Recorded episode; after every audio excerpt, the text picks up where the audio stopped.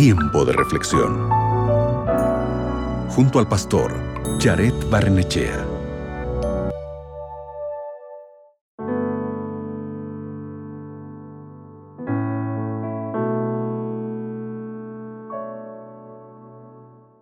Siempre parece haber algo de qué preocuparse. Desastres naturales, enfermedades, inestabilidad financiera, problemas en las relaciones, expectativas insatisfechas, violencia sin sentido, preocupaciones con nuestros hijos, con el trabajo, con la salud y mucho más. Pero muchas de las cosas que tememos están en gran medida fuera de nuestro control. No siempre podemos controlar lo que nos sucede, pero podemos elegir cómo respondemos. Puedes elegir estar constantemente preocupado, negativo, ansioso, temeroso y amargado, o puedes elegir ver lo bueno en las personas, ofrecer aliento y promover la calma, buscar la esperanza en Dios y siempre encontrar algo por lo que estar agradecido. En ambos casos, el ciclo se repite. La oscuridad y la luz existen. El bien y el mal no son solo temas que aparecen en las películas, sino son realidades cotidianas. Pero incluso en tus días más oscuros, Jesús es la luz del mundo. Él lleva el peso del mundo sobre sus hombros y eso significa que no estás solo.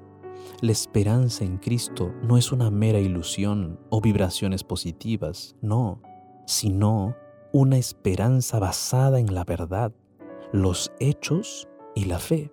Entonces, ¿qué podemos hacer cuando nos encontramos abrumados por el miedo? La Biblia dice en Proverbios capítulo 12, versículo 25, la ansiedad en el corazón del hombre lo deprime, mas la buena palabra lo alegra. Puedes combatir la ansiedad con esperanza y resistir el miedo ofreciendo palabras que dan vida. Así que, la próxima vez que sientas que la ansiedad y el miedo embargan tu corazón, pídele ayuda y aliento a Dios. ¿Te parece si hoy le hacemos ese pedido? Allí donde estás, cierra tus ojos y ora conmigo.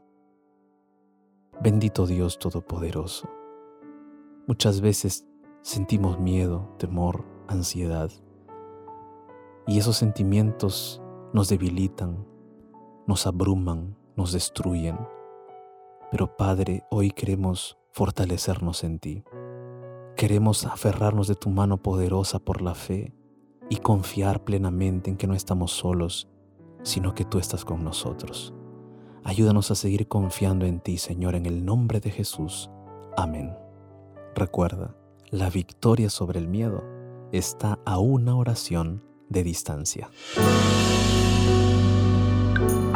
Acabas de escuchar Tiempo de Reflexión con el pastor Jared Barnechea.